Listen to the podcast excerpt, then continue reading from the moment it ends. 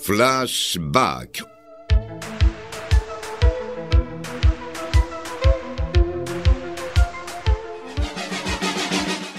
Producción y conducción de Agustín Benelli.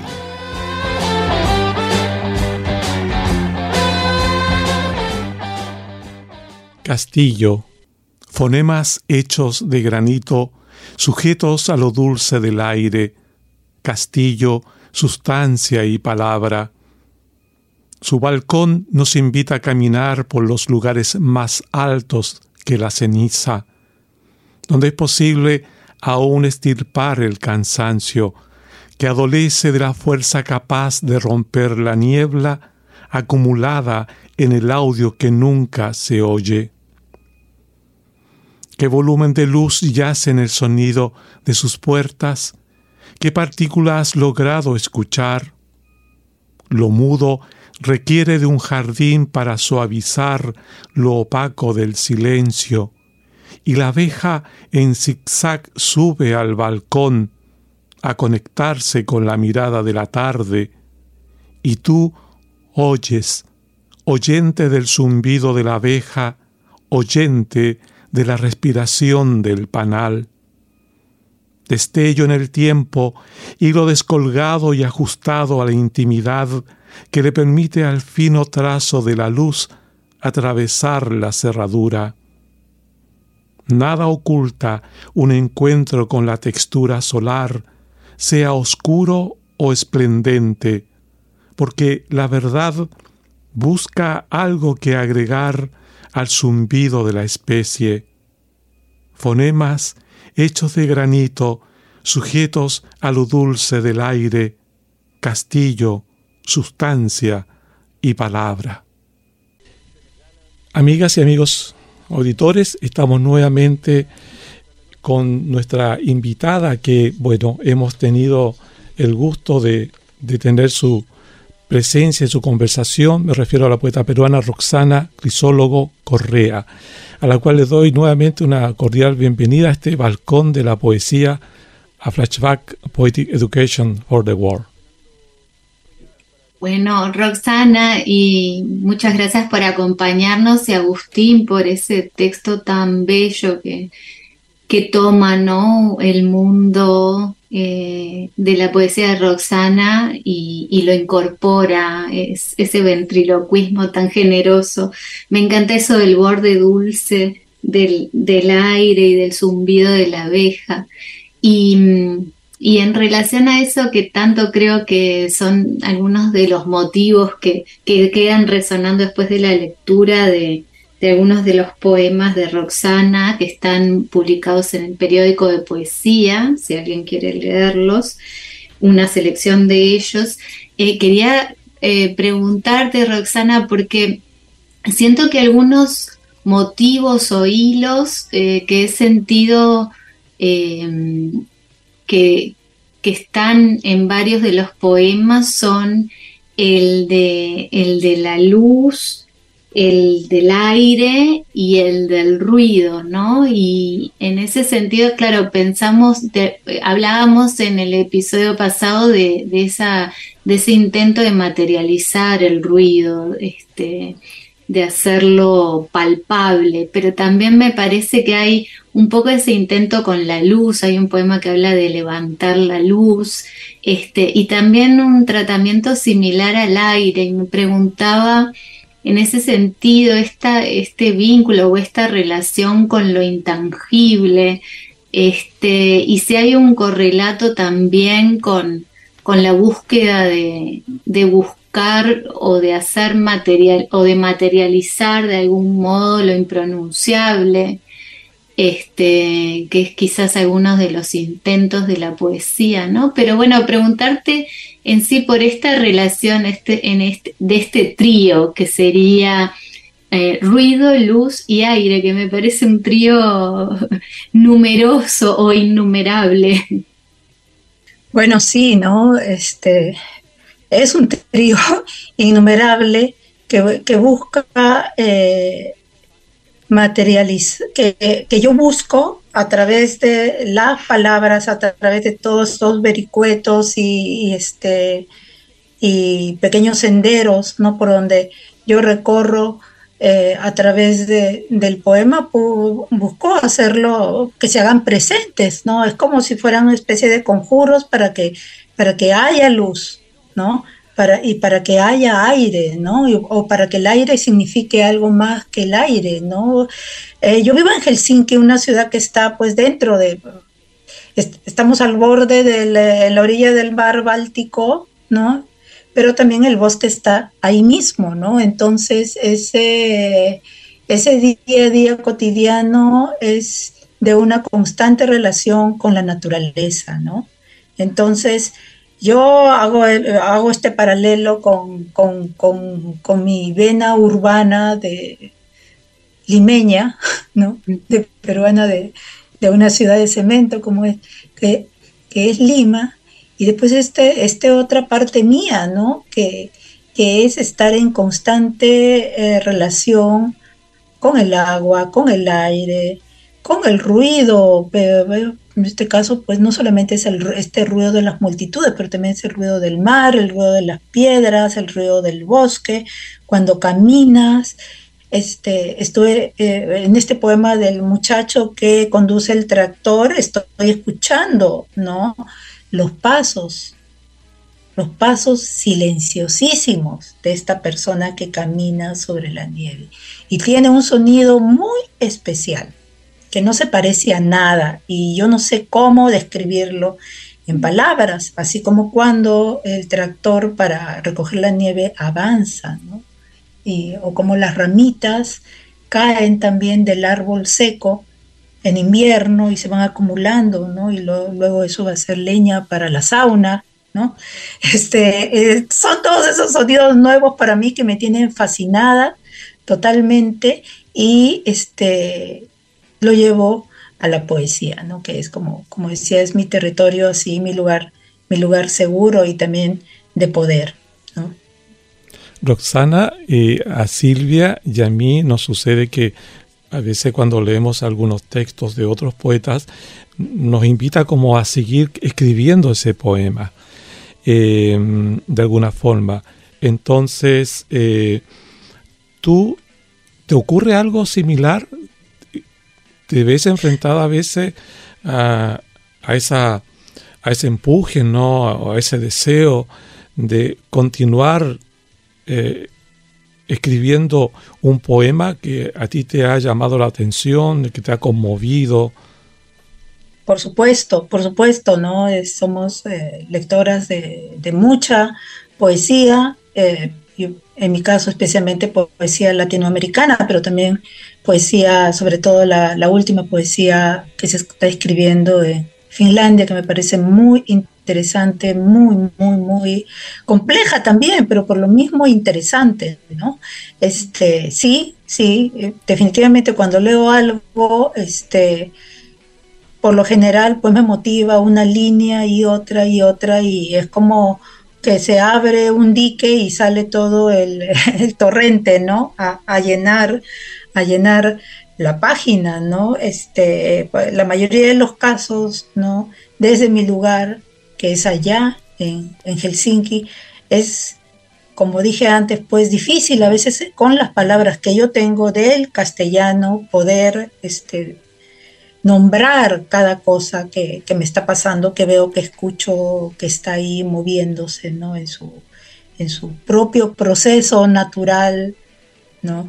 Este, eh, pero bueno, mi decisión es escribir en castellano, ¿no? A veces estoy pensando en las palabras que son en finlandés, y, pero las, la consigo traducirlas, ¿no? Y, este, y sí, y, la poesía también surge de, esta, de este juego de querer traducir cosas que no puedo, que son intraducibles, también, de ahí surgen muchos, muchos poemas, ¿no? Del, del juego de la traducción.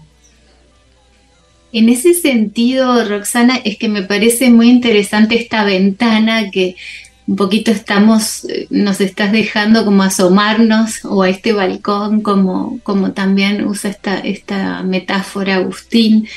Eh, aprovechar tu experiencia y tu, esa ventana que nos ofreces para que nos cuentes eh, más de de qué es lo que, bueno, has hablado de la naturaleza en la poesía finlandesa, nórdica, el trabajo con la luz, pero eh, desde el punto de vista quizás afectivo, incluso retórico, o en la, en la forma en que eh, el hablante se posiciona, no sé, se me ocurren muchísimas preguntas, pero eh, ¿qué has ¿Hay algunas cosas distintas de la poesía nórdica que has identificado, que has traído a tu escritura, digamos, este, que es distinto a lo que en general, no sé, podemos de pronto ver como hilos de la poesía latinoamericana? ¿De qué modo ese influjo o esa luz de lo nórdico entra en tu poesía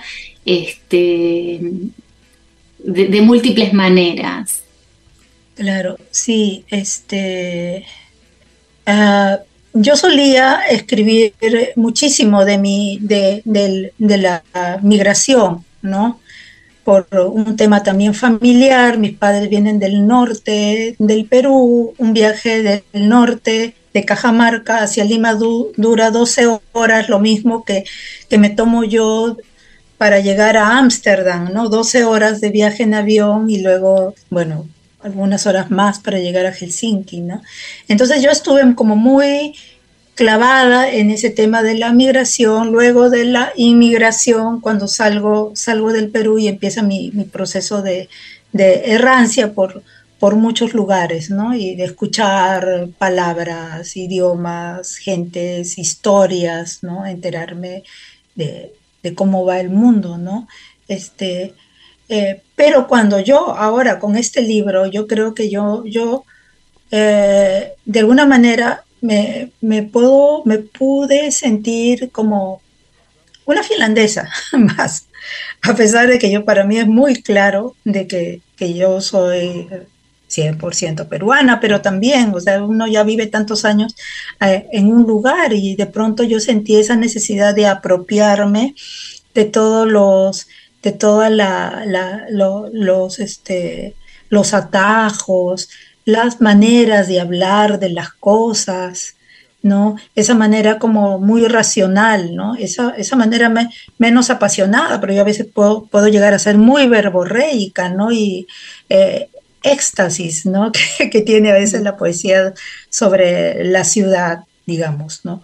Especialmente, en Perú al menos es, es así, ¿no? Tono épico, de, mucho éxtasis y de, sí, que llegamos de la de, no sé, de tal sitio a conquistar la ciudad, ¿no?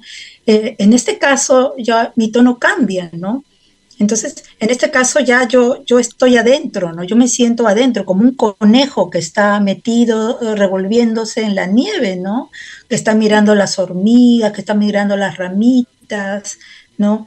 Que está pensando muy racionalmente cómo va a funcionar este poema, que es una característica bastante, este, eh, no quisiera decir como un estereotipo, pero suele, suele pasar así, que el poema es bastante racional, no son formas, eh, la emotividad es diferente, no, no, es, no es eufórica, ¿no? Y entonces el tema y, y esa relación con la naturaleza, ¿no? Que estoy adentro ese estar adentro para mí ha significado un paso enorme, ¿no? Este, que no lo pude tener eh, posicionándome frente al poema como peruana, por ejemplo, a pesar de vivir en un país con Amazonía, con cordilleras y todo, ¿no? Sino que, pues, nuestros países latinoamericanos, la mayoría, está muy divorciado de, de la naturaleza. Bueno, tienes el mar, pero lo ves ahí, ¿no? No sabes ni qué hay dentro del mar, ¿no?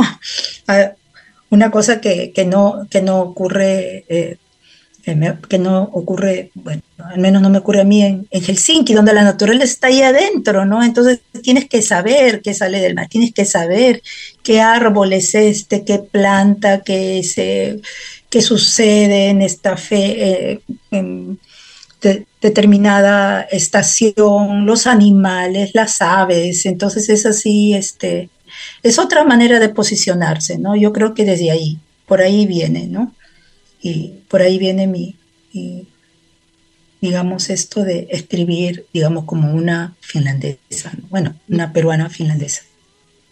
comentarle a los amigos oyentes que estamos conversando junto a la poeta Silvia Goldman con la poeta peruana Roxana Crisólogo Correa.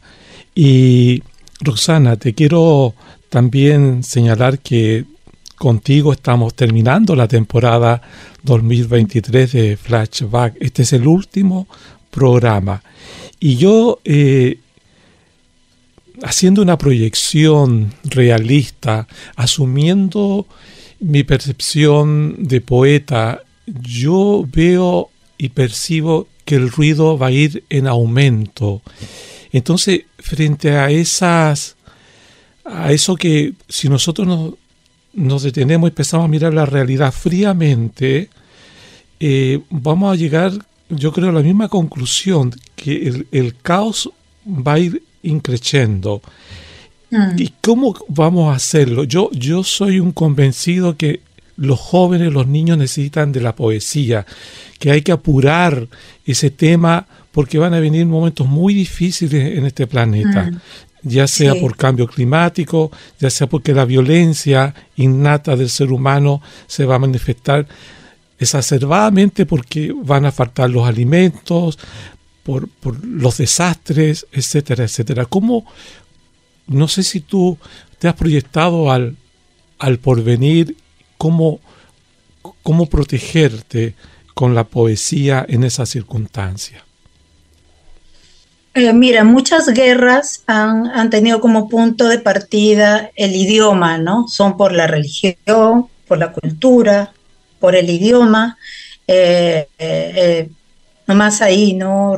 el idioma ruso impuesto a la fuerza durante la época de la Unión Soviética y bueno, en fin, lo que llaman la rusificación. Es solo un ejemplo, ¿no? Este, digamos que este poder que tiene hasta bélico ¿no? Peligroso, que tiene colonizador, imperialista, que tiene, que tiene la lengua, ¿no?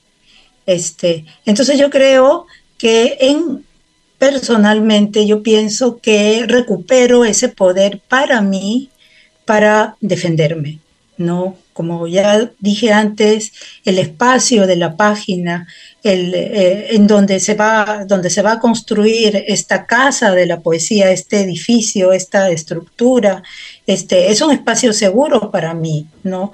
Creo que decir las cosas que uno... Ahora esto, esto más allá de si sea un buen poema o malo, lo que sea, pero el hecho yo creo que de practicar eso de decir lo que uno siente, lo que uno lleva adentro, las cargas, para bien, para mal, yo pienso que eso es muy, saludable, es muy bueno. Yo recomendaría a todas las personas, ¿no? Que, si pueden, que, lee, que, que, escriban, ¿no? Que escriban más allá, si, si tienen una noción muy elaborada de, de cómo es una métrica o cómo se debe escribir un poema. Yo pienso que toda la gente debería escribir, ¿no? Este, también como, ¿qué te digo? Como una, manera también de que se, se, registre, ¿no? Ese, ese, momento y se conjure también, ¿no? Porque a veces escribiéndolo desaparecen las cosas, ¿no? Yo pienso que desaparecen las cosas. Yo estoy convencida y para mí, mi lucha, yo antes era muy activista, iba a todas las manifestaciones, pero ahora mi lucha es desde la poesía. Y, no estoy haciendo un panfleto, estoy hablando de cosas como muy, pueden ser muy, puede ser medio barroco, puede ser que no se, se entiende de una manera, de otra, pero creo que es mi forma de expresar, ¿no?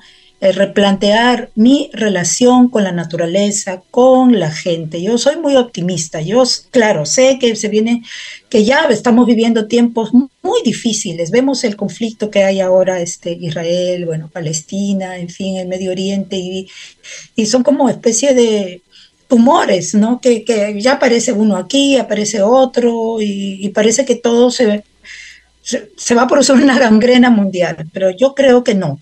Yo creo que no. soy muy, muy, muy optimista.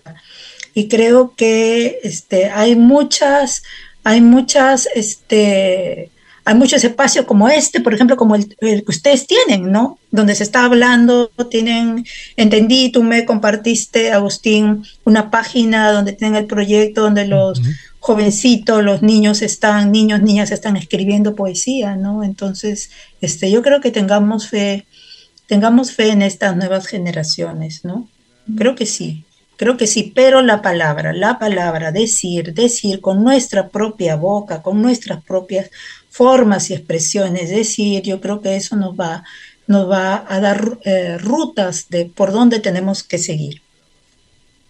Eh, bueno, es eh, muy inspirador escucharte. Eh, Roxana, me gusta mucho esto de decir con nuestra propia boca. Claro, y que nadie te lo diga, porque si tú no lo dices con tu propia boca, luego viene otro, otros, ¿no?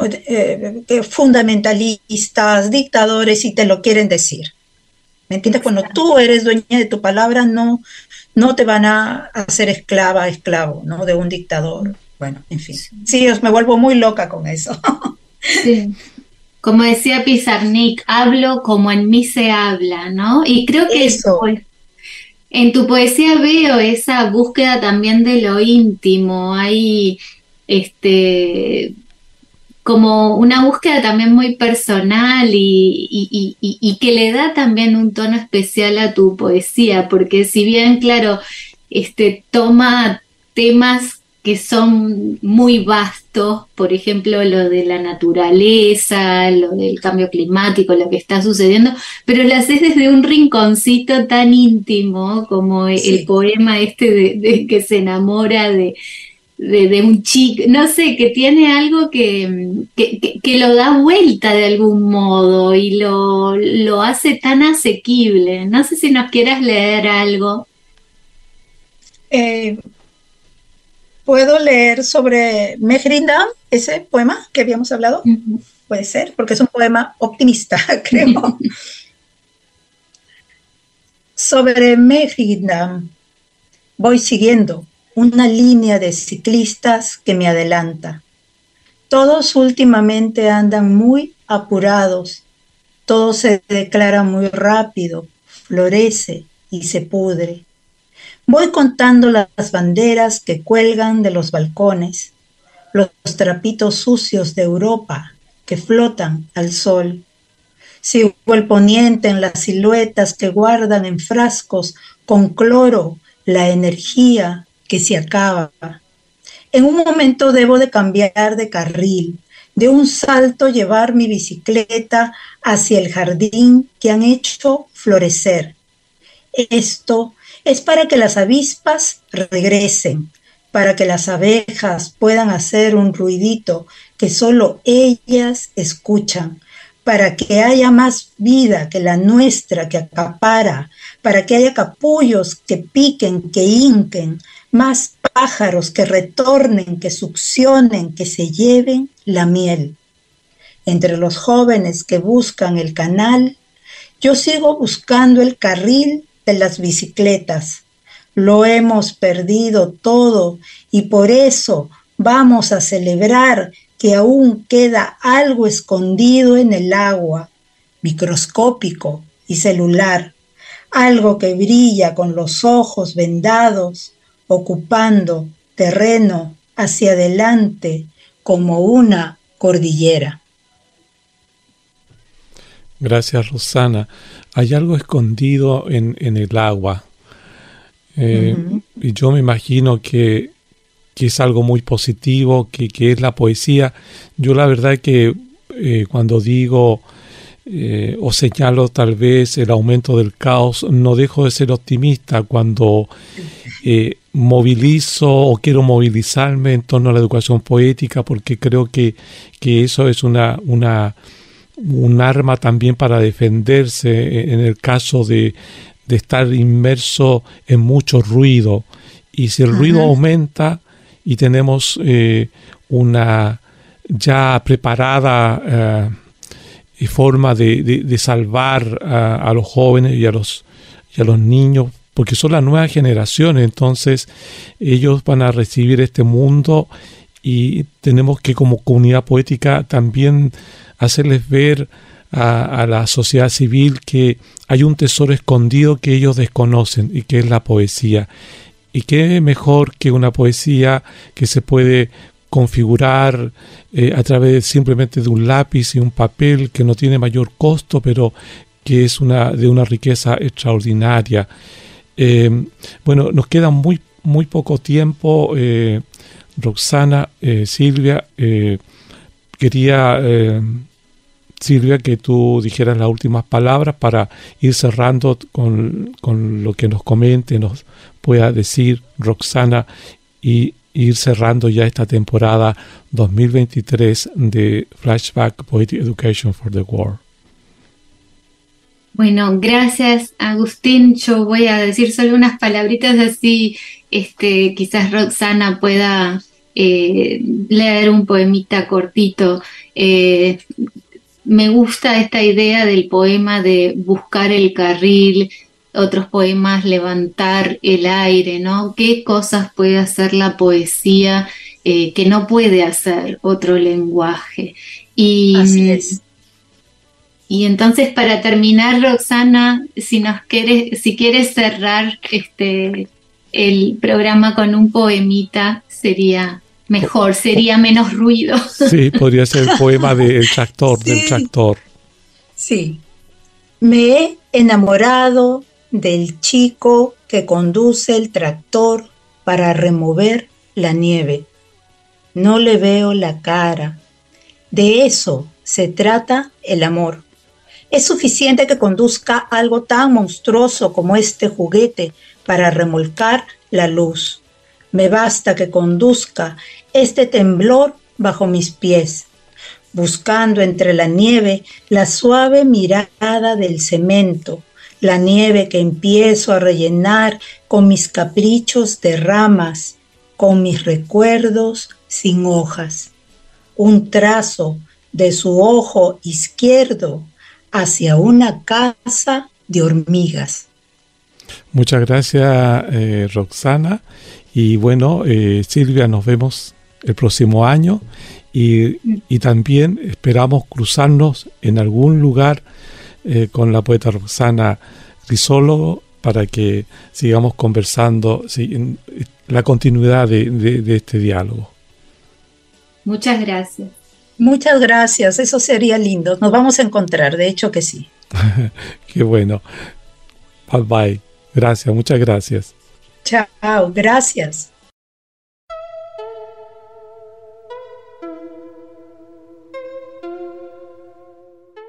Flashback.